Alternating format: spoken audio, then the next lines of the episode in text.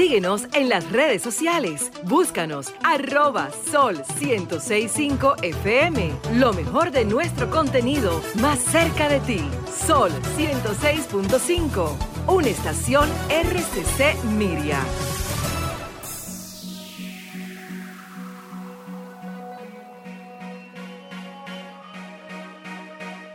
A continuación, por Sol 106.5. Arquitectura radial. Diseño, urbanismo, ingeniería y todo lo referente a la construcción. Arquitectura radial. Con los arquitectos Luis Taveras y Gleinier Morel. Señores, muy buenas tardes a todos los que nos sintonizan en este momento. Acaba de iniciar Arquitectura Radial. Hace unas semanas Obras Públicas hizo un anuncio eh, diciendo que va a reducir el tiempo de espera de los procesos de tramitación de planos. El ministro de la Ascensión, director o ministro más bien de esta institución, anunció que van a reducir significativamente los tiempos de entrega de los proyectos de tramitación de planos para todo el territorio nacional. El mismo ingeniero Wilfredo eh, Abreu, que es el director general de edificaciones, también lo reiteró, diciendo que van a hacer una serie de medidas o, digamos, cambios en lo que tiene que ver la plataforma de esta institución para el asunto de tramitación de planos, a lo cual ellos reiteran que van a, redefinir lo que es el, el tiempo de entrega de estos proyectos en alrededor de 40 a 60, o sea, entre el rango de 40 a 60 días. Esto vendría siendo una eh, significativa reducción del tiempo, lo que haría que los proyectos tengan una viabilidad, en cierta manera, de lo que es la parte de canalización de proyectos, que verdaderamente hace que muchos inversionistas y muchas personas sientan que, o sienten más bien que este tipo de situaciones alargan muchísimo lo que es la posibilidad de desarrollar cualquier proyecto.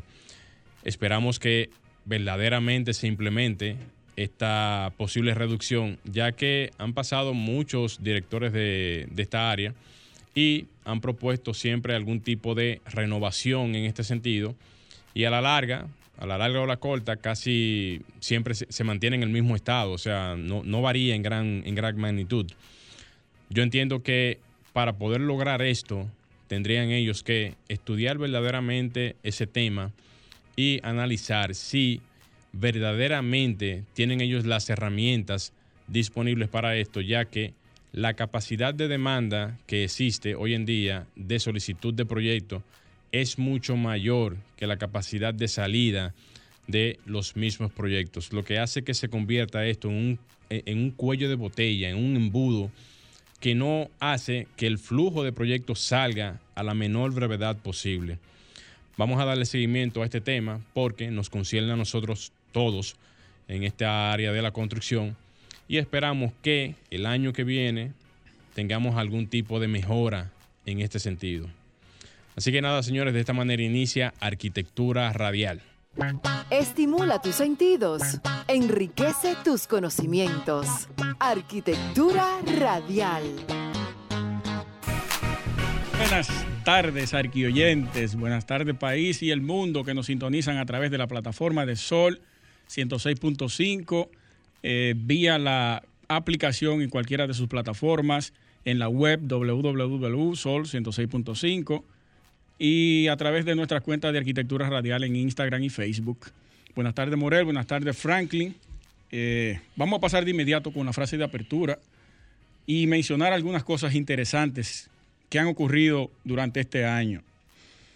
La frase dice de la siguiente manera. El gran sueño de la medicina es, por lo menos, arquitectónicamente hablando, sanar sin dañar. Wow. WTR Architecten eso es una firma alemana, eh, joven, pero esa gente tiene una visión muy interesante de lo que es la arquitectura para la sanación. Arreglar sin dañar. Arreglar sin dañar. Muy bien. Sanar sin dañar, perdón. Sanar sin dañar. sanar sin dañar. Porque hay muchas, aquí lo vemos a cada rato, hay muchas clínicas improvisadas vamos a arrancar una clínica aquí, pero tenemos una vivienda al lado. Ya se nos está poniendo pequeña, vamos a comprarle a la persona que vive al lado y vamos a ampliar la clínica para allá. Rompe ese muro, tira una escalera, el pasillo va por ahí. Y por ahí María se Sí, va. sí, es como un lego que van haciendo de la clínica que no debería ser. Y eso en vez de curar lo que hace dañar la salud de la gente. Morel, hoy es el programa número 37 de Arquitectura Radial de este año. Eh, número 37 porque nosotros cesamos el 22 de marzo, creo que fue el último programa, hasta el 14 de junio que volvimos a reinsertarnos a cabina aunque durante la pandemia hicimos varias entrevistas por Zoom y la habíamos subido y la íbamos subiendo al, al canal de nuestro programa. Pero hoy solamente tenemos al día de hoy 37 programas realizados durante el 2020 y, eh, a ver, eh, este es sin duda alguna el último programa del año.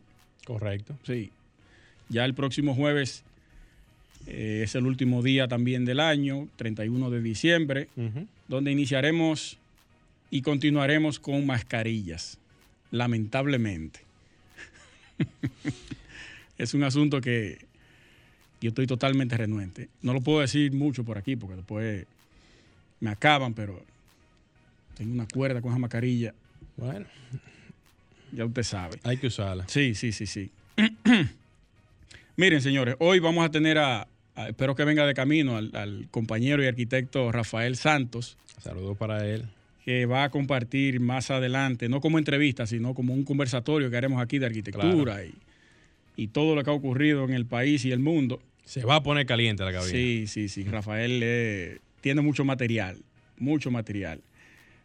Eh, en otro orden, si usted no tiene que hacer algún anuncio por ahí, voy a continuar. Adelante. Eh, a ver, las noticias más leídas durante el 2020. Esto solamente lo tomé de un periódico digital, porque cada periódico o cada revista de arquitectura digital hace su propio ranking de cuáles son las noticias más leídas de acuerdo a las visitas que ha obtenido dentro de su página.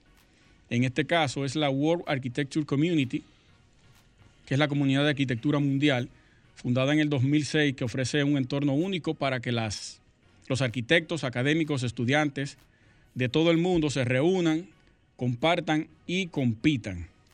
Voy a pasar a leerle brevemente cuáles fueron esas, esas noticias que, eh, de las cuales ellos dicen que más se, leyó y más se visitó de acuerdo a unos a las visitas que obtuvieron. En primer lugar está el huevo de cibertensión en la India. Es un tipo de ciberarquitectura que se está implementando actualmente. Arquitectura cibernética, tecnología y, y diseño. Esa obtuvo unas 67 mil visitas. Están las 15 películas que vale la pena ver en cuarentena. Imagino que esas visitas las tuvieron en, en los meses que estuvimos en confinamiento. Esa obtuvo unas 60 mil visitas en su página. El edificio de oficinas corporativas para iFlex Solution. Esa obtuvo unas 48 mil visitas. Por supuesto, China, que construye el hospital de mil camas, ellos ponen aquí en seis días, pero fueron en 10 días. Uno de mil camas en 10 y otro de 1.600 camas en 12 días. Esa obtuvo 21 mil visitas. La casa container en, en Brasil, muy, muy ápera esa casa. Los invito a todos a verla. Casa container Mariliá en Brasil. Esa obtuvo 20 mil visitas. La guía de estudio completa de Gate AR, que es realidad aumentada para 2021, por Ginisha Jain en la India. Esa obtuvo 20 mil visitas. En busca de la vida, repensar a Notre Dame. La noticia que conmovió al mundo, pero en esta parte ellos lo que hacen es un reportaje de la, de la propia catedral, cómo van los trabajos y las propuestas que se habían hecho. Esa tuvo 17 mil visitas y Gijas y Rembrandt, junto a Big de Villarque English Group, presentaron un plan maestro para bio, Biodiversity, que es una ciudad biodiversa que incluye cuatro islas. Eh, Villarque Ingles, que todos saben que yo he venido mencionando desde que iniciamos el programa. Soy seguidor de este arquitecto. Él ha planteado soluciones a nivel mundial. Tiene una que se llama Master Planet para la solución habitacional en el mundo. Ahora está trabajando junto a Icon, una empresa para, de impresiones 3D, y la NASA, que va a hacer la propuesta de la primera vivienda que se va a realizar en la Luna con los materiales existentes en este astro. Esa obtuvo 16 mil visitas y, por último, el diseñador Astin Young presenta el diseño de la terminal Hyperloop en, en Maharashtra. Madre mía, no recuerdo dónde que está eso. Esa obtuvo 16 mil visitas. El Hyperloop, que ya tanto en España, Estados Unidos, Virgin, que es la compañía que más adelantado tiene ese proyecto, eh, junto a el propio Villarque Ingles, que ha trabajado en el diseño de las cápsulas que van a viajar dentro de estos túneles, es la empresa que más adelantado tiene ese proyecto. Ya hay muchas propuestas a nivel mundial, incluso tengo un mapa de la conexión planetaria del Hyperloop Morel. Ellos van a hacer, van a construir ese desplazamiento en los ductos cruzando el mar. No sé si lo van a anclar a la tierra o si lo van a meter por debajo del mar.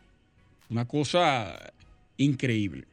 Usted va a poder viajar de San Francisco, Los Ángeles, por allá, a Nueva York en un par de horas. Ya no va a tener ni que coger de extremo, un vuelo. de extremo. Una eh. cosa impresionante. Ya están en prueba, vi unos cuantos modelos ahí. Dos horas, es un tiempo casi récord eso. Oh, pero ven acá, eso va. La velocidad no recuerdo cuál es exactamente. Deben de ser 600 y pico de kilómetros por Kilómetro hora, por hora. más o menos, según recuerdo, porque han, han dicho tantas, tantas velocidades que Sí. me recuerdo que esa es una de ellas. Y ahí están, eso por esa parte. Pero si nos ponemos a investigar en las demás revistas de arquitectura, vamos a ver que ellas también tienen su propio ranking de las noticias más leídas a nivel mundial. Franklin, vamos a hacer un cambio y regresamos. Señores, no se muevan que venimos con más. Estás escuchando Arquitectura Radial. Ya volvemos. Señores, continuamos en Arquitectura Radial. Señores, para los que están esperando sus palabras claves, tenemos un invitado en la tarde de hoy, el arquitecto Rafael Santos. Se va a encargar de las tres palabras hoy. Se va a encargar de las tres palabras. Ya nos, ya nos suministró la primera. Y la primera palabra clave es acetato. ¿Tú lo has escuchado, colega? Nunca. bueno, yo a veces digo, hace tanto tiempo que... Pero usted, usted lo dice como un par de tragos, porque yo creo que la palabra sonaría diferente Sí, uno sí, cuerdo. sí. Señores, esa es la primera palabra clave del sorteo de pinturas magistral. Así que ya lo saben. Excelente. Vamos a cerrar el año con otro cubo. Eso, eso- A cubetazo limpio. Impresionante. Bien, eh, Luis, yo me preguntaba en estos días a propósito del derrumbe, que me parece que no lo habíamos comentado, el derrumbe que se produjo ahí en Gascue, justamente en el aeropuerto Navarro. ¿Quién revisa... Leopoldo sí- con Bolívar. Casi con Bolívar. ¿Quién revisa los estudios geotécnicos a nivel de excavaciones de terrenos aquí en las construcciones en el país? Yo entiendo que debe de ser obras públicas en la parte que tiene que ver con la permisología y luego entonces la posterior, digamos... eh, Supervisión. Supervisión. Ok. Porque que yo sepa, no hay ningún otro, o, sea, otra institución del Estado que se encargue de verificar el tema de las excavaciones en los terrenos. Porque para edificaciones de cierto tipo, se supone que cuando tú haces o mandas a hacer algún tipo de estudio geotécnico, el estudio te arroja una serie de informaciones que son las que te dan a entender qué tipo de terreno tú tienes, cuál es la capacidad de excavación que tiene el terreno en función al tipo de material que tú tienes, Correcto. inclusive la capacidad de posible profundidad que tú le puedas dar al terreno para que el terreno en sí no se colapse por un asunto natural del material. Entonces, cuando vemos en esta zona de Gascue, que todo el mundo sabe que es una zona altamente rocosa y que tiene una gran capacidad de, eh, o sea, de, de posible profundidad para el tema de excavación, vemos que en muchos casos es casi por seguro que tú puedas excavar a cierta cantidad de metros hacia abajo pero entonces hay una serie de condiciones que se dan en los terrenos que hace que muchas veces uno no tenga la seguridad completamente, a menos que el estudio geotécnico te lo arroje exactamente como es, de si hay algún tipo de caverna, de si hay algún tipo de, de, área que no esté considerada, o de si el terreno a cierta profundidad ya cambia su composición geotécnica. Entonces ahí es donde uno quizás se hace la pregunta de si es un asunto, digamos, propio del terreno, por un asunto natural, de algún tipo de posibilidad de derrumbe o, o, quizás posibilidad de que el agua en algún momento también pueda debilitar si no es completamente rocosa la zona. Y quizás esos detalles son lo que pueden arrojar a lo mejor algún tipo de información para uno entender si lo que provocó el derrumbe en estos días ahí en la Leopoldo Navarro fue producto a un tema natural del terreno o si fue un tema producto a alguna condición ajena a la voluntad propia del mismo terreno, como el tema de las aguas.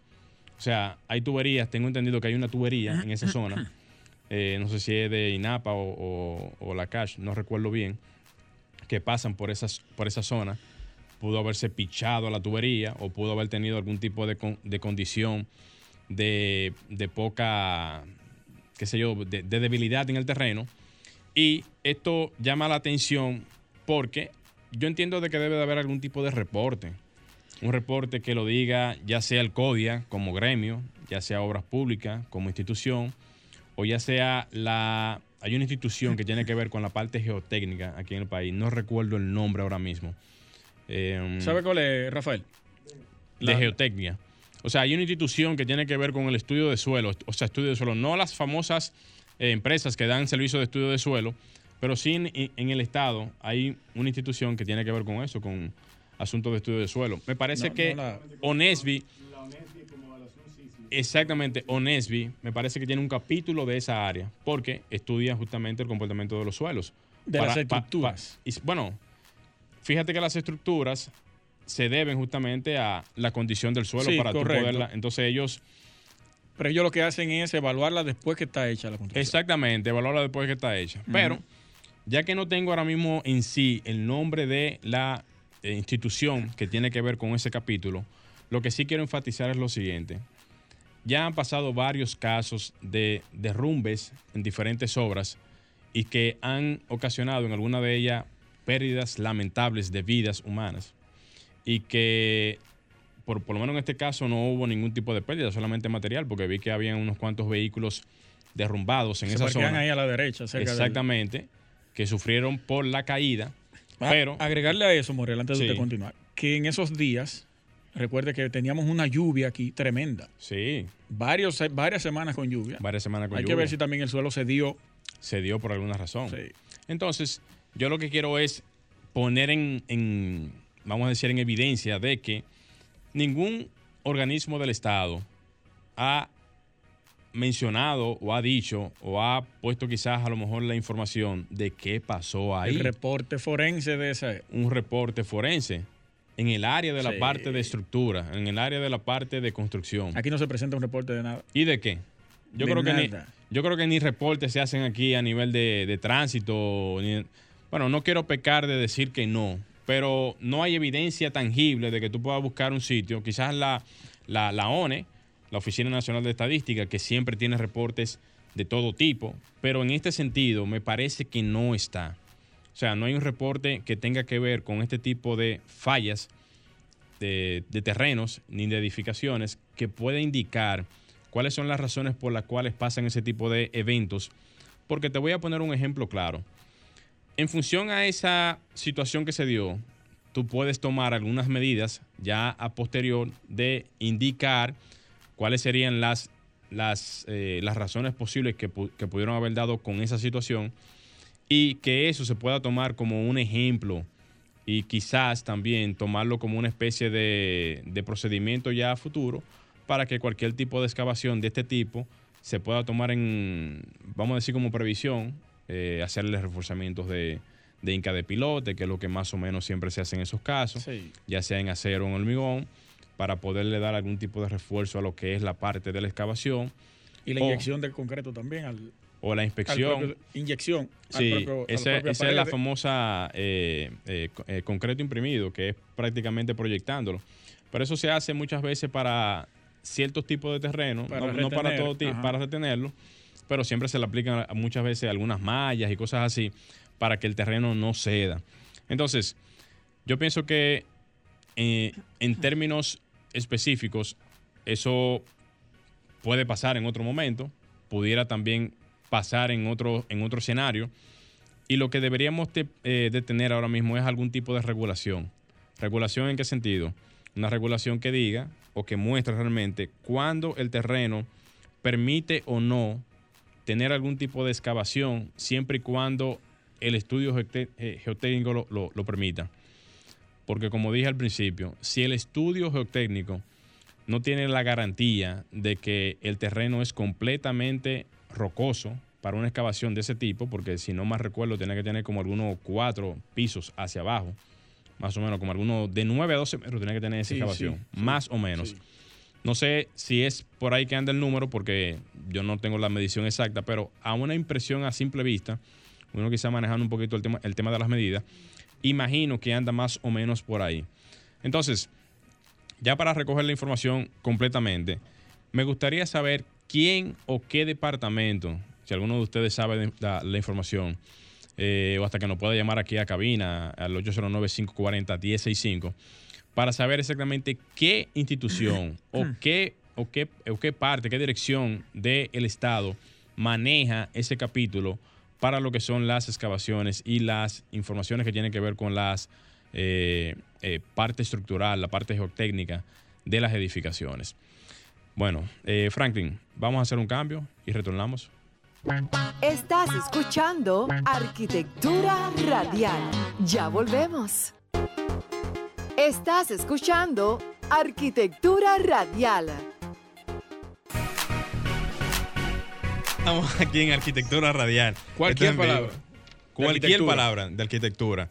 Señores, la próxima palabra clave la va a decir ahora nuestro colega y hermano, el arquitecto. Lo presentamos ahora. próxima palabra clave de- del sorteo de pinturas magistral. ¿Cuál sería? Poliuretano. Poliuretano. Señores, esa es la segunda palabra clave del sorteo de pinturas magistrales. Perfecto, perfecto. Señor, está con nosotros el arquitecto, nuestro compañero, amigo y colega, Rafael Santos, eh, de antaños, Sí. universidad. Nosotros nos no cruzábamos en los pasillos, creo que tomamos algunas materias juntos, ¿verdad? Pasillando ahí. Sí, no, no, no. No recuerdo. De camino pero a la clase. Fueron buenos tiempos, buenos sí, tiempos. fueron muy buenos tiempos. Hermano, un placer tenerte aquí. No, gracias, el placer es todo mío y el honor de estar aquí en el primer programa de Arquitectura Radial. Los arquitectos teníamos mucho sin voz, desde Erwin Cott, desde Payar Nanita. Es.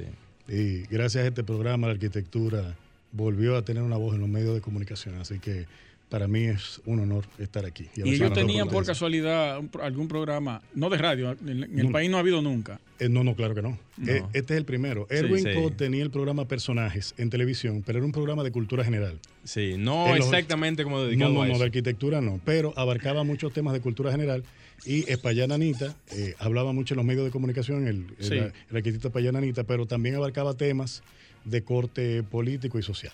Está bien, pero está arquitectura, sin duda, este es el pionero. Sí, tú sabes que nosotros, eh, señores, Rafael Santos tiene también un programa de televisión. Así es. de nombre Infraestructura TV.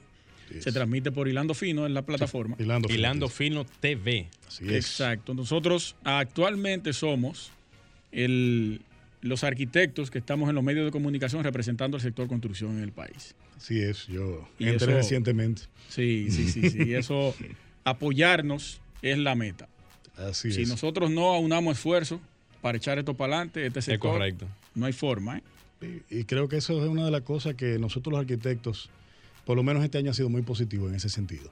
Los médicos siempre han sido muy unidos, los abogados, pese a su diferencia, pero he visto este año que el, Sector. el sector de la arquitectura se ha unificado bastante. Y eso ha sido también gracias a los esfuerzos de ustedes a través de la Sociedad de Arquitectos de la República Dominicana y a través de los esfuerzos del CODIA. Sí, eso iba a Realmente. mencionar, que hubo un, eh, un cambio generacional en la sociedad de arquitectos que ha, bueno, ha marcado lo que posiblemente sea un cambio generacional totalmente hacia el futuro de la arquitectura en República Dominicana, sin obviar los aportes de todos esos grandes maestros que hemos tenido. Claro. No podemos ni de relajo poner en juego ni en duda el papel que ellos jugaron, porque por ellos, directo de la talla, bienvenido Pantaleón, que esto, pues, caramba. por ellos eso está ahí.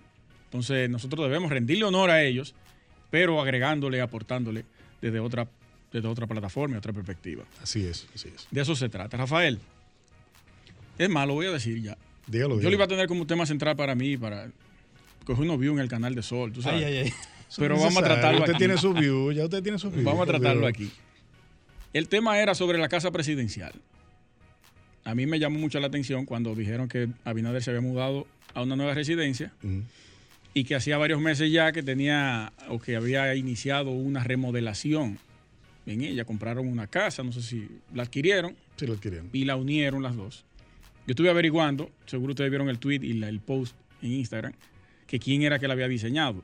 Una persona me escribió, me dijo, eh, Constructora Ibar fue que la remodeló para la mudanza de, del presidente Abinader y la familia.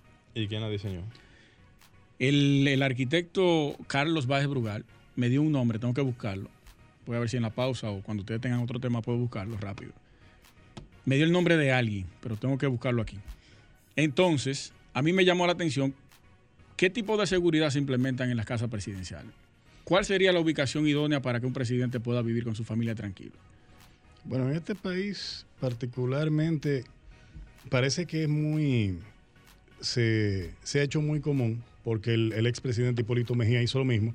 El expresidente Hipólito Mejía compró dos casas eh, cerca del Colegio Médico Dominicano. Sí, exacto. Hacen una L. Entonces, obviamente, había un lado que era para las reuniones políticas y un lado que era el lado Familiar. familiar. Eh, así hay dirigentes de transporte, no voy a mencionar nombres, que también tienen sus casas, dos solares, también directores de ciertas oficinas que tienen hasta tres solares. Eso es como, sí, tienen hasta tres solares y tienen un área social y tienen un área familiar y a veces tienen un área para los vehículos. Eso tiene mucho que ver con la logística, pero en torno a lo que a lo que pueda determinar lo que sería el servicio secreto de nuestro país, ya eso sería algo interno. Pero entiendo que la eh, los, ven- Yo- los ventanales deberían ser blindados. Blindados. Entiendo. Las puertas también Blindadas. blindadas, entre otras cosas. Yo estuve tratando de comunicarme con la constructora Ibar para ver si me daban algunos detalles, pero yo creo que bajo el contrato que ellos deben tener es un asunto de confidencialidad. Sí. No hay forma de que ellos den información sobre eso. Pero en la noticia de, de la, de la vivienda, cuando dijeron que se mudó, que hay unos militares afuera, los militares afuera grabando a todo el que pasa. ¿Cómo así? ¿Y qué sistema de seguridad que tiene la casa del presidente? y tú te fijas también, eh, yo me, me estuve buscando, la mayoría de las casas presidenciales son en el Palacio Presidencial. O es una vivienda especial para los presidentes. No es que yo soy presidente y yo voy a comprar una casa allí y me voy a mudar ahí. O que tú eres presidente, tú vas a comprar una casa allí y te vas a mudar allí. Buen punto. El presidente tiene una residencia presidencial. Bueno, este es el caso de la de Juan Dolio. Sí, es la única que, hay. que la de Juan Dolio es vacacional. O sea, es, es la, presi- es- es la casa presidencial Pero vacacional.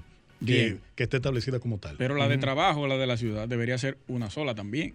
Como la Casa Blanca, la Así Casa es. Es Rosada, la Casa Azul. Tú lo dices más, y, y- y esto sería más un abordaje un poquito más eh, de seguridad. Sí, claro. Buscando una vivienda que aunque no sea la vivienda que ellos tienen ahora mismo, por un asunto natural de que es una vivienda, digamos, de, de uso normal, ¿verdad? Para, para, para ellos vivir el, el- el día a día, debe de existir una vivienda. Pero que él ya no es una persona común. No, Exacto. pero eso es lo que iba a decir ahora, que debe de, de existir una vivienda que sea presidencial para el tema de la seguridad Mm, Es por eso. que sí, pueda sí. cumplir con todos los requisitos de seguridad, tanto lo que tú decías, Rafael, con el tema de eh, ventanas blindadas, puertas de seguridad blindadas y un sinnúmero de asuntos de seguridad que puedan cumplir con ese tipo de requisitos. Porque mira qué pasa. Quizás aquí en el país no hay ese tipo de, de foco de atención como en Estados Unidos a nivel terrorista, a nivel, por ejemplo, de atentados como han pasado en otros En eso estamos de acuerdo. Sí. en Estados Unidos con presidentes que han muerto por personas que han sido, eh, digamos, eh, eh, asesinos quizás a sueldo o personas que andan buscando tener algún tipo de, pro- de protagonismo en la historia. quizás aquí no es el caso por ser un país quizás con otro tipo de connotación. Pero al final, la intención de tener una casa presidencial con aspectos de seguridad no se puede descartar. No, claro que no. Realmente yo no, nunca lo había pensado porque precisamente nuestra, nuestra naturaleza como nación nunca ha sido esa.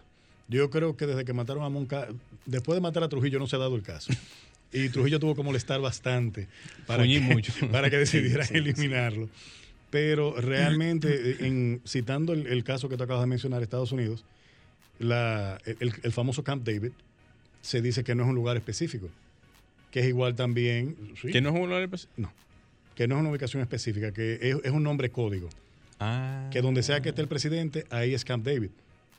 Es como también la casa presidencial, donde el presidente se aloja en un determinado momento, se convierte, interesante. se convierte la en, en la residencia presidencial. Para mí ese tal Camp David era un sitio Era un específico ya. lugar. No, el, el camp, eh, porque nunca nadie sabe dónde está Camp David.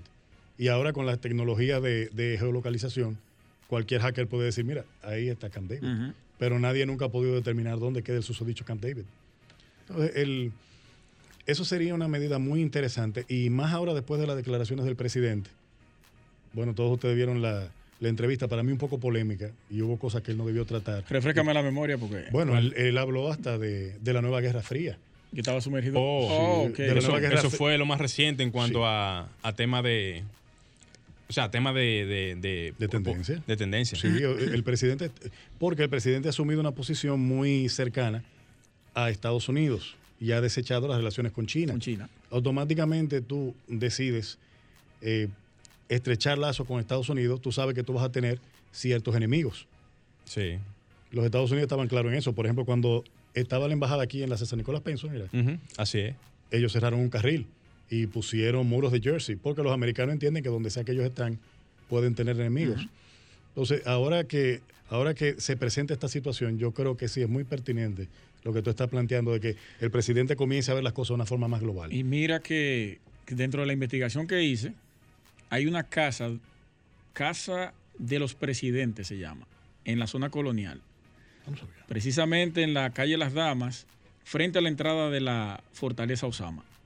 Lo que es ahora el, donde está el arzobispado. Ok. O sea, que tiene esos dos portones de metal, Sí. de hierro ahí. Eso que está ahí era la casa de los presidentes. Incluso ti- tiene una salida estratégica Sí, por debajo. Que Ajá. conecta, claro, tiene que- y eso no es, no es un pasillo por estar. espérate, eso, no, no. eso Yo no, conocía de esa salida. Sí. Hay- dentro de la catedral, por ejemplo, hay una parte que baja y es como una especie de túnel y conecta con otros lugares. Eso es estratégico. Sí, Mira qué sí, tiene mucho entonces sentido la casa de los presidentes ahí. Claro. Bueno, Mira qué dato, no sabía eso. no, no. Y ahí, se, ahí vivieron del 1908 a 1916 los presidentes que pasaron ahí. Hay que Pero- tener para dónde coger. Claro que sí. Pero a mí me llamó mucho la atención eso, que no lo había tomado en cuenta, al igual que mucha gente, me imagino, que por qué los presidentes no tienen un lugar seguro, porque ya no son una persona normal. Eso es cierto. ¿Cómo es que un, un militar va a estar afuera grabando a todo el que pase? Tú debes tener un sistema de cámara desde la inter- primera intersección, la otra intersección y el espacio aéreo. No te puede pasar ni una, ni Nada. una cigua por ahí. Ni un moquito. No, No. Ni un dron, nada. No. Eso es correcto. Bueno, A lo mejor lo tiene y, y uno no lo sabe. sí, sí, sí, sí. ¿Quién sabe? Secreto Mira. Rafael, eh, Franklin, hacemos un cambio y Sí, sí, vamos a hacer un cambio. Estás escuchando Arquitectura Radial. Ya volvemos. Estimula tus sentidos, enriquece tus conocimientos. Arquitectura Radial. Bien, señores, continuamos en arquitectura radial. La próxima y última palabra clave, hasta del año. Del año, mi madre. Así mismo es. El último cubo del año, el último programa del año. La última palabra del año. Tan, tan, tan, tan. Del sorteo de pintura magistral. Adelante, colega, ¿cuál sería? La última palabra sería óxido. Óxido. Óxido. Bueno, ahí Pero está. qué suave la Está suave ahí. Está suave, pero. Ya lo saben, señores. Las otras dos fueron. Más o menos sí, sí. fuerte ahí. Me gustaron más las de Franklin. de- Sí. Frank, tú sabes, cuando empecemos el año que viene, búscate tres por ahí que sean Durísimo. Piedra. durísimas. Señores, esas fueron las tres palabras claves del sorteo de pintura magistral, así que esperemos a ver quién sería la ganadora o el ganador al final del programa. pendientes, pendientes, que cuando comencemos a abrir los teléfonos, el primer o la primera llamada que se tome será el ganador. Siempre y cuando diga las palabras clave correctamente. Sí, sí, sí, sí. Vamos a ver. Exacto. Mira, eh, Morel y, y Rafael, eh, yo siempre me he preguntado que el por qué la arquitectura en nuestro país no tiene un carácter turístico. Tenemos una arquitectura histórica turística, pero no una arquitectura contemporánea turística. Nosotros vamos a Nueva York, vamos a ver eh, los One World Trade Center que están haciendo, vamos a ver el Bessel, vamos a ver el, el The Sheet, vamos a ver un paquete de construcciones contemporáneas y modernas que se están construyendo ahora, que son emblemas de la ciudad, Sí. que tú vas muchas veces por eso. Vamos a ir a utilizar el transporte de Colombia, el más Claro. sostenible, que tiene 64 autobuses eléctricos actualmente. Es la flotilla más grande que hay en América. Interesante. Pero nosotros, Nosotros tenemos el Faro Colón. Tú te ríes, pero fue la última gran obra. El Faro a Colón tenemos nosotros ahí. Una obra pra- pra- prácticamente centenaria que tiene todas las. eh, o, o tenía en ese no, no, momento. no es centenario. Faro Colón se inauguró en el Bueno, 92. digo En el 92. Pero como Bueno, proyecto eh, se hizo eh, el... era un proyecto. sí, se, se hizo el concurso en el centenario de la República. Exacto. Bueno, sí. Sí, desde esa época. Exacto. Pero, Pero- no tenemos otra arquitectura atractiva para que la gente diga, Sí, vamos sí. para República Dominicana. Eso es verdad. ¿Qué tú piensas? ¿Qué ustedes piensan de eso? Porque Adelante, colega. No tenemos, bueno, ¿qué, qué decirte? Realmente no lo hay. Nosotros no hemos podido desarrollar una arquitectura. Por ejemplo, tú vas a Colombia y tú ves mucho el ladrillo. Tú llegas a Colombia, por una ejemplo. arquitectura y- marrón. Sí, sí, una arquitectura marrón, eh, grandes edificios, grandes parques. Aquí hemos estandarizado la arquitectura, lamentablemente. Aquí mismo podemos mirar en la ventana y no, no podemos ver ningún edificio que uno diga, wow.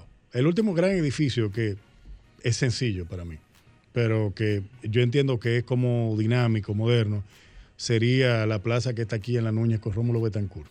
La plaza. Bueno, no, no quiero promocionar el edificio, ¿verdad? No quiero promocionar la plaza. Downtown Center. Ok, ya. El nombre. no, no, no, no quería, no sé cuál es- cuáles son las normas aquí para bien, mencionar bien. Pero eso no tiene nada. No, pero por ejemplo, el juego de cubos, eh, este edificio que se encuentra también en la en la Gustavo con en la El Silverson. Me dice Franklin que el Silverson tiene algunas características. tiene algunas Pero características, no pero, son de que para tú. exacto, que dejen la boca abierta, o sea, que una persona llegue así de otro país y diga, "Wow." Eh, por ejemplo, ¿qué otro? el, edificio sede, de la la sede de, de Martí Pillí, de gas. no Pero lo he visto. Es que estamos hablando, arquitectura más estamos hablando de pero- asuntos que sean, digamos, un tanto turísticos, porque lo que tú mencionaste ahorita al principio de tu comentario, Sí, sí. son lugares donde la gente quiere ir. O sea, el que va a Estados Unidos y quiere ir a The Shit, quiere ir a ese, ese- ese espacio. Sí, sí. Es O sea, A quiere que visitar el espacio. Exacto. Cuando tú vas a un edificio como este, son plazas. Yo entiendo lo que, que tienen algún tipo Claro, de connotación eh, eh, eh, arquitectónica y que se ven bien, pero no son lugares donde la gente dice, cuando yo vaya a República Dominicana, yo quiero visitar ese lugar. El Es- lugar que debiera tener ese tipo de atracción, Ni debiera siquiera un de parque ser, tenemos. oye, debiera Sí, de sí. ser en, en realidad el, el- el Faro Colón, uno de ellos. Es uno de Que el más moderno. cualquier persona que venga de cualquier país diga, yo quiero el Faro Colón, pero el Faro Colón, esas luces que se veían en el cielo, esa cruz eh, impresionante, eso no se ve ya. Ya no se ve, ¿cierto? Entonces, ese era un atractivo en ese momento donde yo me imagino que había muchos turistas que venían aquí al país, Sí, sí, sí, sí. y decían, no, yo quiero ir al, a la- al Faro Colón como un atractivo turístico que pudiera dar la impresión de que la gente quisiera visitar el lugar. Espacios así que uno debiera de promover. También ¿qué- tenía- diga- dígame ustedes, ¿qué, ¿qué más hay aparte de eso? No, es que no, por eso le puse el tema. Es cierto. No la tenemos. Y el Faro a Colón le apagaron las luces porque decían que era una. ¿Un consumo eléctrico alto? o- No, que eso dirigía a los que tr- transportaban droga de Colombia para, para Miami. Se ve, ah, ese es República Dominicana, dale por ahí. Dale por ahí, que por ahí es la vía. Sí, pero caramba, o sea, el que Una se va ilegal sabe que dónde están las luces de Puerto Rico y por ahí se van. Eso o sea, verdad, eso es verdad. eh, eh, es un argumento un poco traído por los pelos, pero Sí. ahí, ahí yo creo que la Sociedad de Arquitectos de la República Dominicana, un saludo a la presidencia y al- a todos los miembros que, que siempre están en sintonía, que debe La buscar... presidenta Adi Osuna, Ah, saludo para sí, ella. sí, sí, un, un gran saludo. que hay que buscar la forma de como arquitectos buscar una identidad, buscar cuáles son los elementos que nos identifican como nación y tratar de proyectar eso, pero necesitamos eh, que los empresarios entiendan la importancia de, de esa necesidad. Sí. Porque para eso tendrían también que entender que el arquitecto es una pieza necesaria y clave para crear una identidad de nación. Ahí Al- entra otro punto ¿Cuál? muy importante que tú has tocado. La mayoría de los proyectos grandes que tenemos aquí son importados. Así es. Te utilizan el arquitecto local para poder aprobar los planos y que se puedan construir, porque tú necesitas una parte local y una parte sí. extranjera. Entonces, la mayoría de esos proyectos grandes son traídos desde fuera. ¿No debería de ser entonces también uno de los más mayores promotores el Estado dominicano, que pueda sacarle provecho a cada punto geográfico del país? Por ejemplo, Montecristi, el, el, el, ¿cómo se llama? morro. El, el morro de Montecristi, sacarle algún tipo de atractivo turístico que más o menos tiene ya algo avanzado, Sí. pero preparar algo que para la zona turísticamente hablando y para el entorno turísticamente hablando pueda ser un atractivo turístico para que los que visiten al país digan, yo quiero ir al morro de Montecristi porque allá está tal cosa. Se, Así hace, tu- también- se hace turismo local, Sí, pero yo digo es interno, para, pero para otros, otras personas que vienen de otros países y que quieran visitar al país y que cuando lleguen aquí digan, o sea, le, le digan los eh, desarrolladores turísticos de diferentes áreas, mira, eh, tenemos este paquete de, de- de- de áreas, está tal sitio, tal sitio, tal sitio, y que la gente elija. Ok, ya desde antes de venir al país tú puedas elegir qué lugares tú quieras visitar. pero ese es otro punto, porque Sí. Claro. el- Son el- ideas sí, para sí. poder expresar realmente la intención que se quiere de, de decir de que no tenemos identidad en el área de arquitectura y por ende que sean atractivos. Usted sabe que iba a ser un atractivo mundial. ¿Qué cosa? ¿Ustedes, Aquí en el recuerdan, país. ¿Ustedes recuerdan el presidente que quería hacer una isla artificial Ah, sí, sí, claro, Leonel Fernández. Incluso trajeron, Sí. pero trajeron a un extranjero, Si trajeron a Alfredo Bofill. Ajá. Pero hab- había... Hubiésemos sido el Dubai de, Pero de- yo te voy a Sí, decir eso. algo. Centroamérica. Mira, Era un no, no, dineral. eso, no es- eso era, eso era un tremendo dineral. Oye, te digo algo. Aquí se puede hacer perfectamente en la zona costera del malecón una playa artificial. se puede. Se puede. Sí, sí. Eh, te- sí. eh, oye, están las condiciones para hacerlo, porque esa zona prácticamente está desarrollada por muchos hoteles que les interesaría tener ese atractivo turístico y por demás. ¿Qué hablábamos con el ingeniero sanitario Claro que acerca sí. de los desagües? Bueno, también es Sí. otro problema ahí. Ahí, ahí, ahí cae todo el asunto del país, de, o sea, de, de Santo Domingo. Que, eh, eh, bueno, precisamente eso también le aquí. estuvimos hablando en el programa hace un tiempo. Gascue, ¿cuándo se va a hacer esa gran planta de tratamiento que necesita Gascue para poder verter esos líquidos es al tema. mar? Porque realmente tú te imaginas una hermosa isla artificial, un océano hermoso de este lado, pero entonces un espacio medio lleno de desperdicios. Sí. Una vez yo recuerdo que estaba en el, en el club de profesores de la UAS y mientras almorzaba vimos un hermoso caballo flotando en el agua. Wow. Oye, se le va, se le, se le va a uno el hambre. se le va a uno el hambre. ¿tú me Es difícil, es difícil. Es un poco difícil. Es difícil, es difícil. Ahí se le Pero ve el atractivo. Pero, por ejemplo, en el caso que tú estabas citando, Samaná, y es algo sencillo. Samaná tiene muchos lugares bellísimos. Es algo sencillo. Tú tienes los callos, pero también tú tienes esa pequeña plaza que todo el que va a Samaná quiere tomarse una foto en esa plaza, que replique esas pequeñas casas de estilo Eso- victoriano. es un atractivo turístico. Sí, sencillo, ¿eh? Es un atractivo Sencillito. turístico. Pero todo el que va a Samaná, para, para testimoniar que Sí. estuvo en Samaná, tiene, eh, tiene que pararse y tomarse una foto en esa placita. No tiene que ser algo tampoco descomunal, pero es algo que, que nos identifique. Sí, igual, igual pasa en Puerto Plata. Igual pasa aquí mismo en la zona colonial. Sí, cierto. Pero el casco urbano, ¿qué tenemos? No tenemos nada. Que no contamos ni siquiera con cinco parques aquí en la zona metropolitana. No. No, no. aptos para, para, el, para el uso público de la gente. No lo tenemos. Entonces vivimos haciendo planes, planes, planes y planes de ciudad. Y hablando de ciudad inteligente, que es otra cosa. que si no vamos por ahí no terminamos hoy. Y, y no, no veo, no veo, no veo. Van a decir y pueden atacarme. Ah, pero tú nada más vives teorizando en los medios. Pero Ustedes son los que tienen sus super megas compañías. Ustedes son los que han hecho la ciudad. Así es. Bueno, pues cámbienla ustedes. Ustedes son los que tienen las relaciones, ustedes son los que tienen el dinero. Aquí hay un grupo de personas que realmente tienen, tienen la fuerza para, para hacer esos intentos, pero realmente el, el- el dinero y la, la necesidad de, de buscar recursos es más importante a veces que esas, esas cuestiones románticas Sí, que nosotros los arquitectos buscamos. Sí, incluso le- ya vamos a tomar las llamadas. Le incluyeron en el, en el documento para la- el polígono central ampliado. Sí. La- los incentivos para las áreas verdes y espacios públicos están ahí con un porcentaje de reducción y de, y de ampliación en las densidades. Eso para mí es significativo, aunque mucha gente lo critique. Vamos a tomar la llamada a ver el ganador o la ganadora. Comunícate 809-540-1065. 1-809-200-1065 desde el interior sin cargos. 1-833-610-1065 desde los Estados Unidos. Sol 106.5, la más interactiva.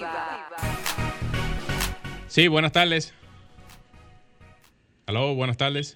Sí, buena, ¿cómo están ustedes? Muy bien, muy bien. ¿Cuál es tu nombre y de dónde nos hablas? Rafael Pérez del Distrito Nacional. Ah, pues tocayo, tú- tocayo. tú eres tocayo de quien nos visita en la tarde de hoy. Eh, dinos las palabras, por favor. Aló, Rafael. ¿Se fue Rafael? Se fue Rafael. Vamos con la siguiente.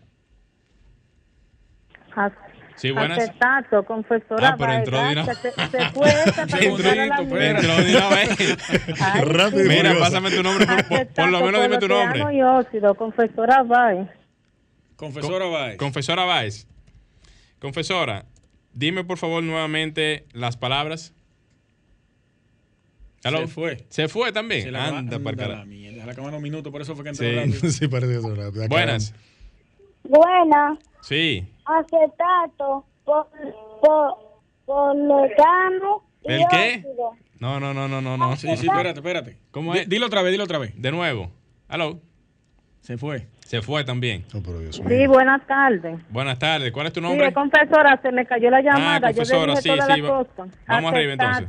Poloteano y óxido. Repite la segunda. Poloteano. Ahí. Polota es que se Ay, me es que no- cambia un poco. pero no. La- lamentablemente esa no es la palabra. No, vamos no, con la siguiente. otra. Buenas, sí, buenas. Baja tu radio, por favor. la palabra es hello. Sí, baja tu radio, por favor. Sí, ya. Acetano, No, no, no. no. no. aceta, acetato, Sí, continúa. ahora sí, sí, sigue. eh, Rapidito, líder. pelota, No, no, no, no, no, no. Está- Estamos mal, estamos mal. se enredó Siguiente, siguiente. Vámonos con la otra. Y eso que fueron fáciles, según ustedes. fácil. Aló, Buenas, Buenas. tardes. acetato, Sí.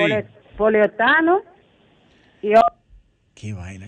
Con, con ese, con- vámonos con la otra. Última llamada. Aló, buenas. Buenas. Líder, dígala Sí. usted. Acetato, poliuretano y óxido. Excelente. Excelente. ahora sí, sí. muy bien. Dame tu nombre, tu nombre, rapidito. Agustín Din- Agustín Dinsey, Dinsen, dame Oh. los cuatro últimos números de tu cédula. 0199. 0199. Anota por favor este número de WhatsApp para que nos escribas por ahí. ¿Tienes con qué escribir? Sí. 829 Ajá. 630 8811. Por favor, escríbenos de, 8811. de inmediato para pasarte la información de dónde recoger tu cubeta de pintura. Y felicidades, ¿eh? Muchas gracias. Gracias a ti entonces. 829-630-8811. Señores, llegamos a la parte final del programa, Rafael. Muchísimas gracias, hermano, Hermano, por compartir No, con no, gracias a ustedes por esta invitación. Vieron que no estaban tan fáciles las palabras. Ahí. la segunda Estaba- trancó. la segunda trancó. trancó, trancó. Añugó, añugó. Trancó. Eh, no, no, gracias a todos ustedes y gracias a todos los que nos siguieron a través de las redes.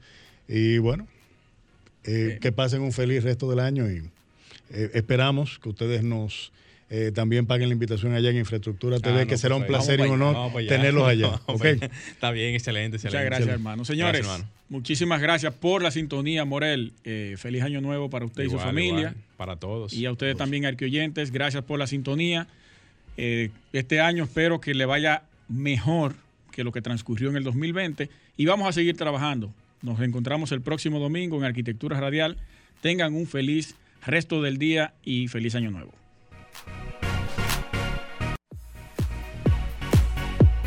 Y hasta aquí, Arquitectura Radial, con Luis Taveras y Gleinier Morel, por Sol 106.5. Sol 106.5, la más interactiva. Una emisora RCC Miria.